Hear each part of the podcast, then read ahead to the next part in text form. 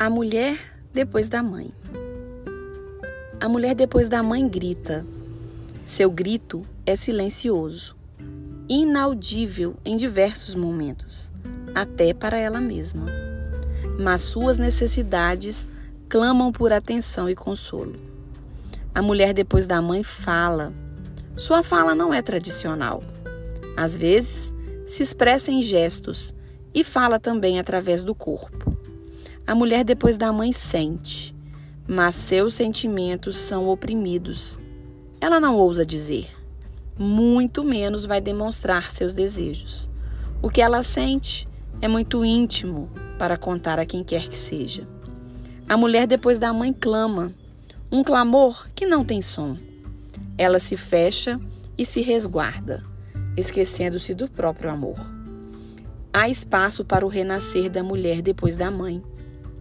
Não importa quanto tempo leve para que ela entenda seu momento, importa mesmo é ter coragem de oportunizar este tempo.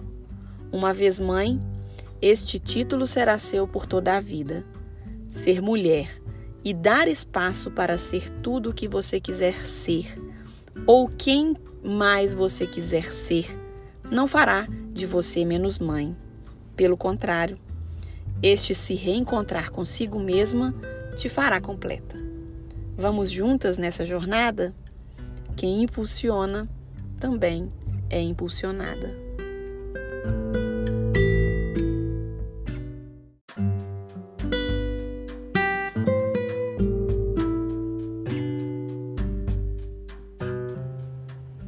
Episódio 41 Saudade.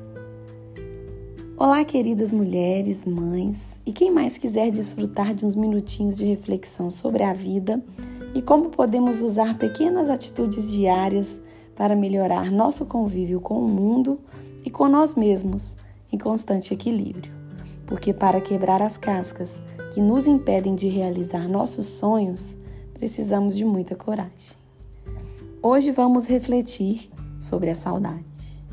Está aí uma palavrinha dolorida. Dói a alma só de mencionar. Saudade é um sentimento constante na vida da gente. Sentimos saudades de tudo e, curiosamente, sentimos saudades até do que a gente não viveu. A saudade se faz de memórias, de lembranças adormecidas, de cheiros, de sabores, de momentos bem vividos. A saudade é com certeza a memória do nosso coração. Ela é o que o amor faz com a gente. Ela é o amor que fica na gente depois que tudo se vai. Hoje te convido a pensar do que você mais sente saudades. Para quais lugares a saudade te faz viajar? Em quais territórios ela te faz caminhar? Que sensações ela te faz experimentar. O passar do tempo é o grande condutor da saudade, que não tem dia nem tem hora para ser sentida. Quando ela vem, simplesmente nos arrebata, e por mais que façamos inúmeras tentativas de não sentir, ela vem e se instala, inevitavelmente trazendo uma certa melancolia. Eu sinto muita saudade, o tempo todo, tenho saudade recente e também saudade antiga, de coisas, de lugares e de pessoas.